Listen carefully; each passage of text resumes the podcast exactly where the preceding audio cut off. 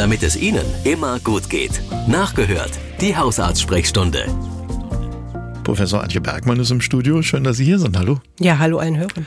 Wollen wir gleich mal rein in die Fragen? Mhm. Das äh, erste ist eine ziemlich allgemeine Frage, aber ich finde es ganz schön. Da hat nämlich eine Hörerin mitbekommen, dass das Thema Blutdruck immer wieder eine Rolle spielt in unserer Sendung. Und sie fragt, dass sie eigentlich noch nie begriffen hat, äh, was genau Blutdruck bedeutet. Und äh, weil es so schön anonym ist, hat sie sich gedacht, stelle ich die Frage doch mal. Ja, yes, eine gute Frage. Ne? Ich wüsste es jetzt auch gerne, bitte. Und äh, darüber macht man sich keine Gedanken. Ähm, aber so, dass das Herz schlägt und bei jedem Herzschlag zieht sich der Muskel zusammen und dann äh, wird Blut in die großen Gefäße gepumpt, also in die Hauptschlagader und in die Lunge.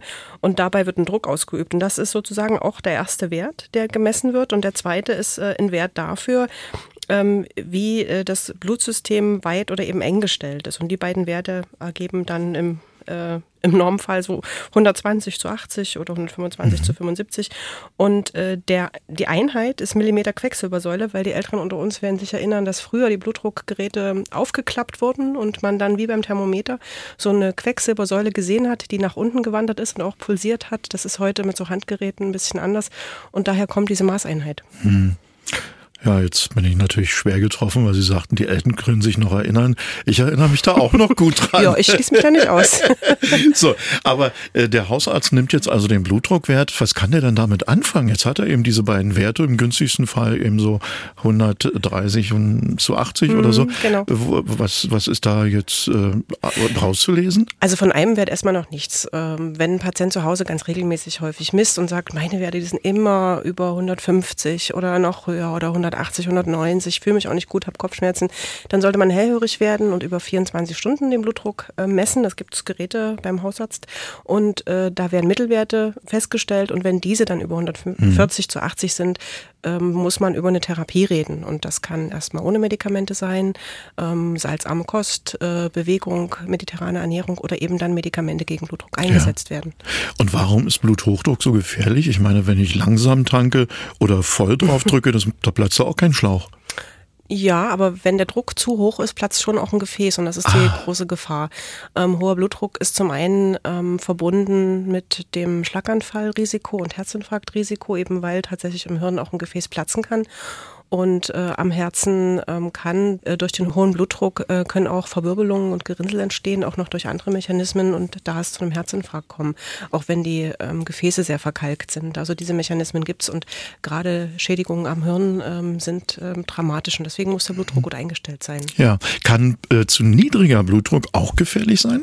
Also es gibt den alten Spruch, der bei uns Hausärzten immer noch gilt. Das ist ja mit vielen alten Dingen so. Äh, mit niedrigem Blutdruck äh, lebt man lang und schlecht und mit hohem Blutdruck kurz und gut. Ähm, das ist so, dass man niedrigen Blutdruck oft merkt, ähm, vielleicht sich wetterfühlig fühlt und ähm, Schwindel hat, äh, Übelkeit, so nicht in die Gänge kommt früh. Aber es ist eigentlich ungefährlich. Außer der Blutdruck sinkt innerhalb kurzer Zeit und ja, man findet sich auf dem Fußboden wieder. Also das haben manche schon in der Schwangerschaft gemerkt, dass man da so ein bisschen Kreislaufprobleme so hat. Genau, muss man gegensteuern steuern, zum Beispiel mit Kompressionsstrümpfen viel trinken oder ein Espresso ja. trinken außerhalb der Schwangerschaft.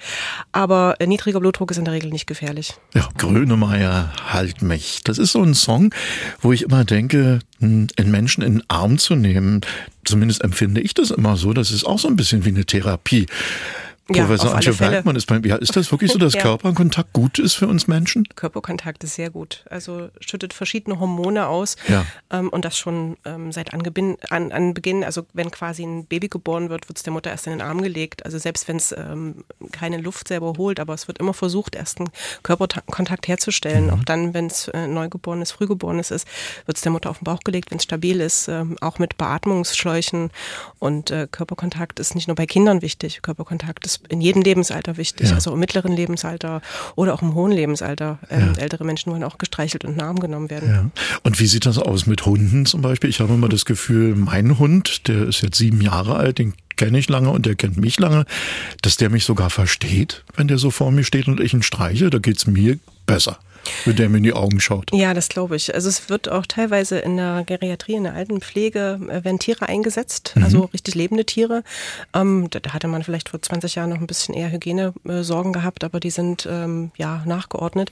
Und ähm, ein Trend in Japan, weil da sehr auf Hygiene geachtet ja. ist, sind ähm, automatisierte Hunde oder so, ähm, ja, Babyhunde, Roboter? Babyrobben, Roboter, ähm, die auch Geräusche machen, warm sind, einen Herzschlag haben, imitieren ah. und äh, die dann älteren Dementen vor allen Dingen oder Bettlägerigen äh, wirklich Multimorbiden in den Arm gegeben werden und die werden auch ruhiger damit. Aber es Ach. ist halt eine andere Variante als äh, der menschliche Kontakt oder eben überhaupt zu einem Lebewesen. Ne? Aber schön zu hören.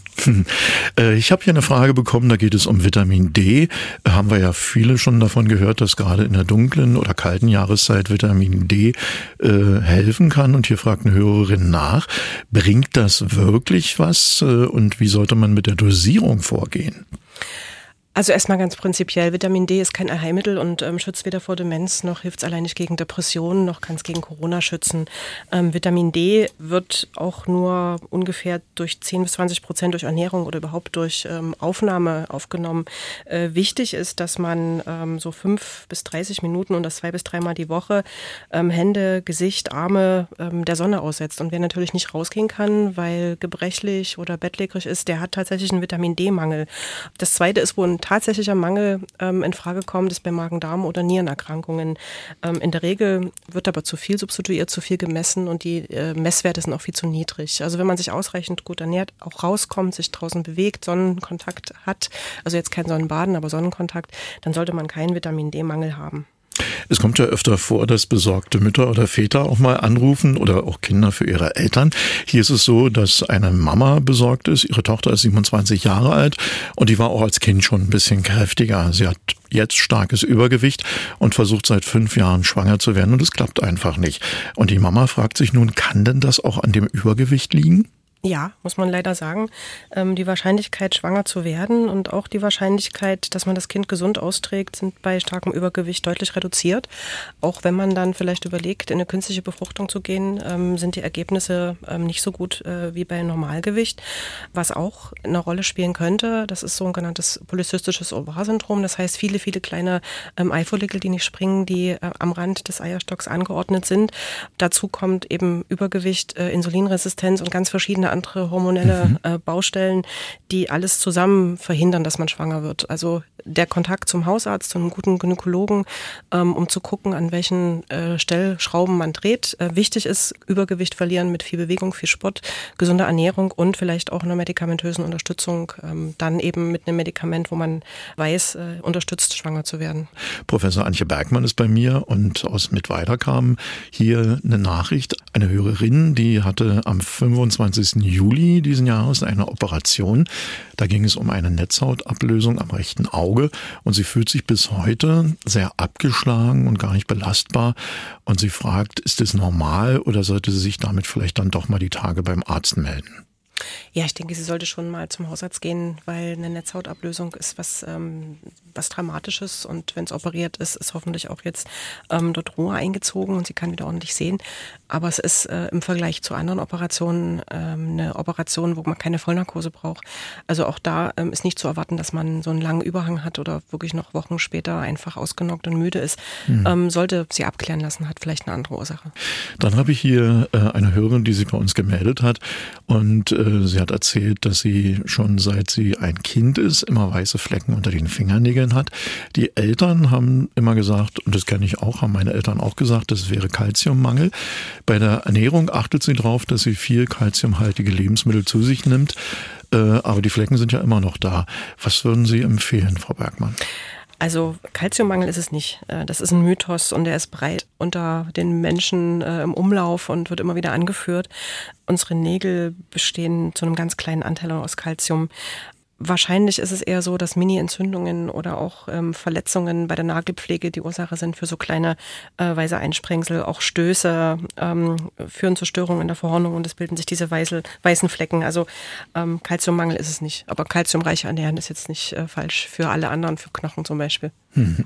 Dann habe ich hier die Frage einer Hörerin, die ist 48 Jahre alt und bei ihr stellen sich erste Anzeichen für die Menopause ein und sie fragt, äh, sie will es eigentlich noch nicht, dass das jetzt passiert, äh, weil sie eben auch von den Nebenwirkungen, die möglich sind, gehört hat, kann man diesen Zeitpunkt nach hinten verschieben, mit Medikamenten zum Beispiel.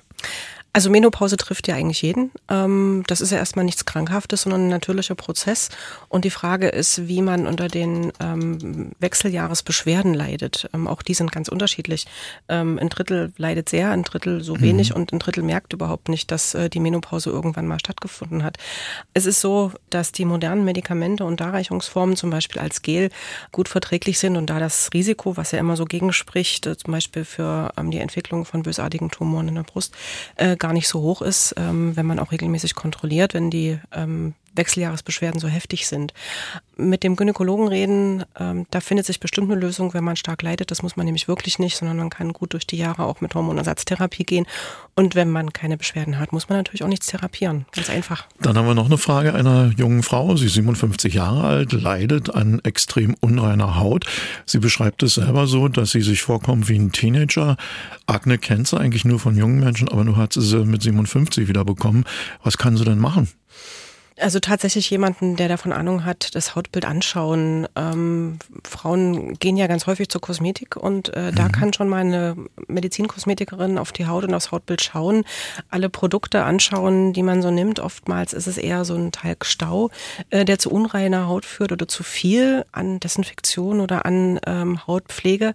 Ähm, wenn man dann immer noch Probleme hat, der Hausarzt ist immer erster Ansprechpartner, aber vielleicht auch der Dermatologe, der dann nochmal drauf schaut, mhm. ob es vielleicht eine andere Hauterkrankung ist wie zum Beispiel die Röschenflechte, also die Rosacea, die macht auch so kleine Pickelchen, Nase, Wangebereich, äh, Stirn. Äh, da muss man anders gegensteuern. Also das mhm. ist äh, also aktiv werden. Ja. Ganz genau. Und hier kommt eine sehr interessante Frage von einer Hörerin. Immer wenn wir in den Urlaub fahren möchten, wird mein Mann kurz vorher krank, obwohl er sich eigentlich auf den Urlaub freut, sagt er. Äh, ist das schon mehrmals passiert und sie sagt, es kann doch kein Zufall sein. Gibt es dafür eine medizinische Erklärung? Das ist eine gute Frage. Ähm, kennen viele, die quasi am ersten, zweiten, dritten Urlaubstag auch wirklich krank mit Infekt äh, dann im Bett liegen und nicht mehr können, einfach weil bis dahin die Anspannung sehr groß ist, äh, ja. die Nebennierenrinde alles ähm, feuert, was äh, an Cortison äh, produziert werden kann, wenn man so alles abarbeiten möchte vorher und äh, dann einfach hinterher der Körper fertig ist äh, und den ersten kleinen Infekt mitnimmt und dann krank da niederliegt. Ähm, vielleicht ein kleiner Tipp, vor dem Urlaub schon so eine kurze Erholungspause einlegen, also nicht abends packen und früh oder nachts sogar schon los losfahren, das macht noch mehr Stress. Mhm. Also versuchen, ruhig in den Urlaub zu starten. Ja, kann ich mal ganz was Ketzerisches fragen? Vielleicht dazu? will er auch nicht mit in den Urlaub. Ja, Wir hatten die gleiche Idee. Ja. Vielleicht hat er mhm. keine Lust ja, dann einfach nochmal, es gibt ja wirklich unterschiedliche Urlaubsideen äh, und die ändern sich auch im Laufe des Lebens. Ja. Also da nochmal ins Gespräch kommen, ob er wirklich den Urlaub auch mitfahren möchte. Manchmal ist auch eine Lösung, ähm, nicht für alle, aber für einige, dass man alleine fährt oder mit einer mhm. Freundin fährt oder eben das Urlaubsziel anpasst. Vielen Dank, Professor Antje Bergmann. Gern, tschüss allen Hörern. Radio im Internet. Sie können aber auch das Original hören. MDR Sachsen.